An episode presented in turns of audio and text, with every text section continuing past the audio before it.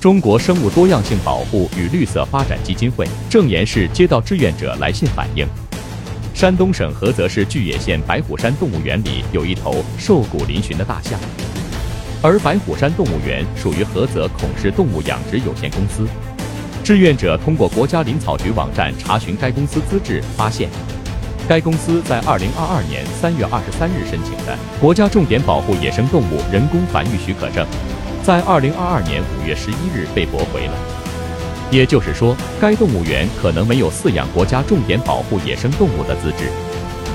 二零二三年二月六日，志愿者拨打菏泽市幺二三四五，对这一问题进行了投诉举报。